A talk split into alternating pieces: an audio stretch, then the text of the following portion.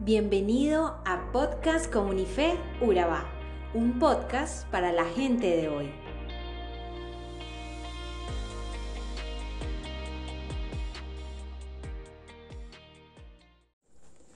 Hola a todos. Nuestro podcast de hoy está basado en el libro de Primera de Corintios 1:10. Les suplico, hermanos, en el nombre de nuestro Señor Jesucristo, que todos vivan en armonía y que no haya divisiones entre ustedes, sino que se mantengan unidos en un mismo pensar y en un mismo propósito. En este pasaje el apóstol Pablo no le está hablando a un grupo de personas cualquiera, le está hablando nada más y nada menos que a su iglesia. Sí, la misma que él ayudó a formar y para, cual, para la cual tiene algo que pedirles. Veamos tres aspectos importantes que tuvo Pablo en esta petición y que sin duda nos ayudarán en nuestra vida diaria. Lo primero fue que Pablo le suplicó en lugar de dar una orden. Pablo tenía toda la autoridad para ordenarle a la iglesia de Corintios que hicieran lo que él les mandaba. Sin embargo, fue muy sabio y más que una ordenanza, fue un ruego. En segundo lugar, les llamó hermanos recordándoles su identidad, quiénes eran y a dónde pertenecían, y el fuerte vínculo que los unía, la sangre de Cristo. En tercer lugar, la petición la realiza en nombre de nuestro Señor Jesucristo, diciéndole que no es un mandato humano que se deba cumplir, sino que es un mandamiento divino. Con estos tres aspectos, el apóstol nos enseña que hay temas delicados que pueden levantar espinas incómodas, pero que si son tratados con tacto y sabiduría, el resultado será de edificación.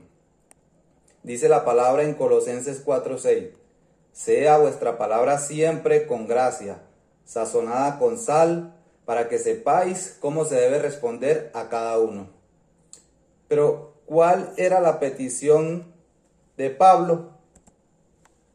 Su petición aparentemente es sencilla, mantener la unidad de la iglesia, el llegar a mantener un mismo parecer y propósito en el reino de Dios, que habléis todos una misma cosa y que no haya entre nosotros divisiones, sino que estéis perfectamente unidos en una misma mente y en un mismo parecer.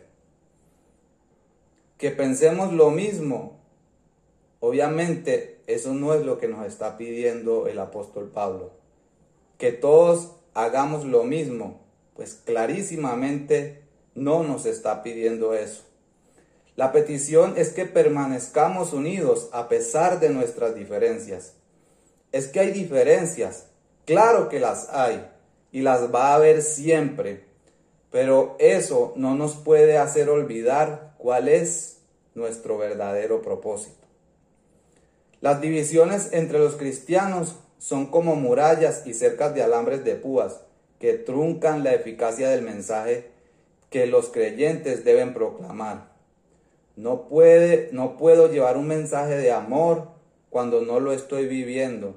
No puedo de hablar, hablar de perdón cuando yo no perdono.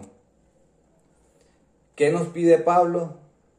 Que vivamos en armonía, en amor, no significa eso que no tengamos diferencia, significa que a pesar de las diferencias podamos permanecer en unidad y no permitir que hayan divisiones. Continúa diciendo Pablo, digo esto, hermanos míos, porque algunos de la familia de Chloe me han informado que hay rivalidades entre ustedes. Me refiero a que unos dicen yo sigo a Pablo y otros afirman yo a Apolos, otros yo a Cefas y otros yo a Cristo.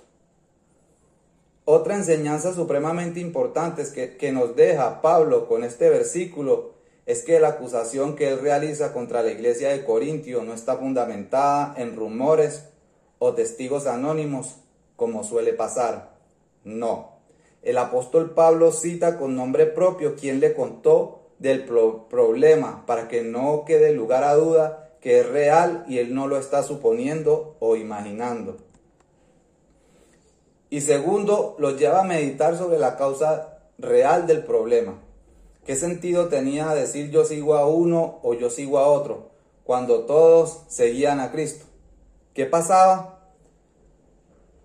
Todavía no se había escrito el Nuevo Testamento y los creyentes dependían todavía de las enseñanzas de ellos para entender el Antiguo Testamento. Testamento.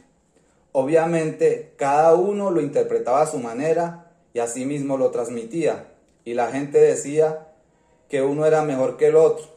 Lo cierto es que todos eran predicadores de la palabra de Dios, de formas distintas, pero la misma esencia. Hoy en día igual lo vemos, tenemos tantos predicadores en las iglesias, en las redes sociales, a través del internet. Con unos nos identificamos, a otros no los escuchamos porque dijeron o hicieron algo que no nos gusta o simplemente no nos identificamos con su forma de llevar el Evangelio. La conclusión de esto es que el mensaje de la palabra de Dios es mucho más importante que el mensajero. Pablo termina este cuestionamiento con tres preguntas que nos enseñan por qué no debe existir división en la iglesia. Y la primera pregunta es, ¿está dividido Cristo? No, claro que no. Cristo es la cabeza y nosotros el cuerpo. ¿Puede el cuerpo funcionar sin la cabeza?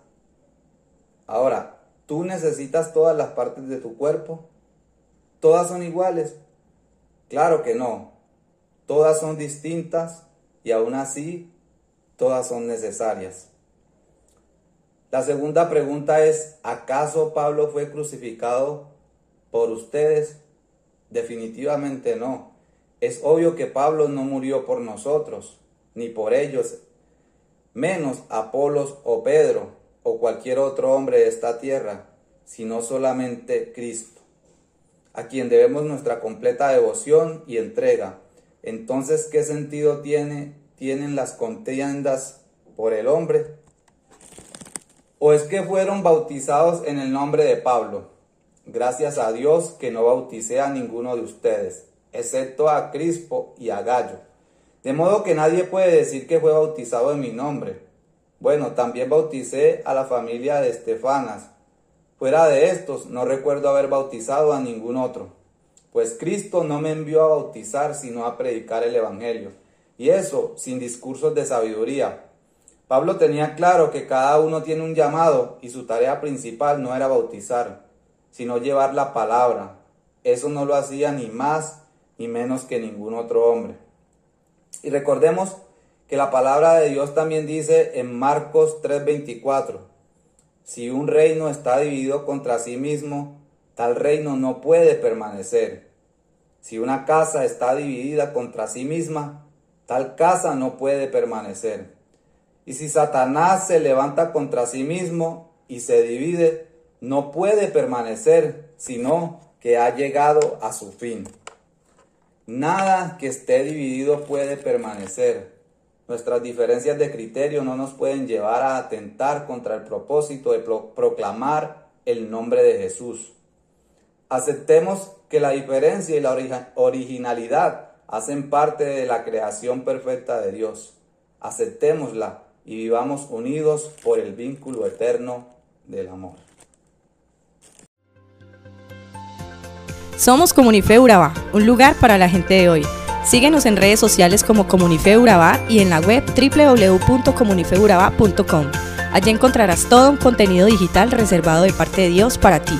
Nuestras reuniones miércoles 7 y 30 pm toda una experiencia de oración y domingos 9 y 30 am destacamos la importancia de Dios en nuestra vida al compartir en familia. Te esperamos.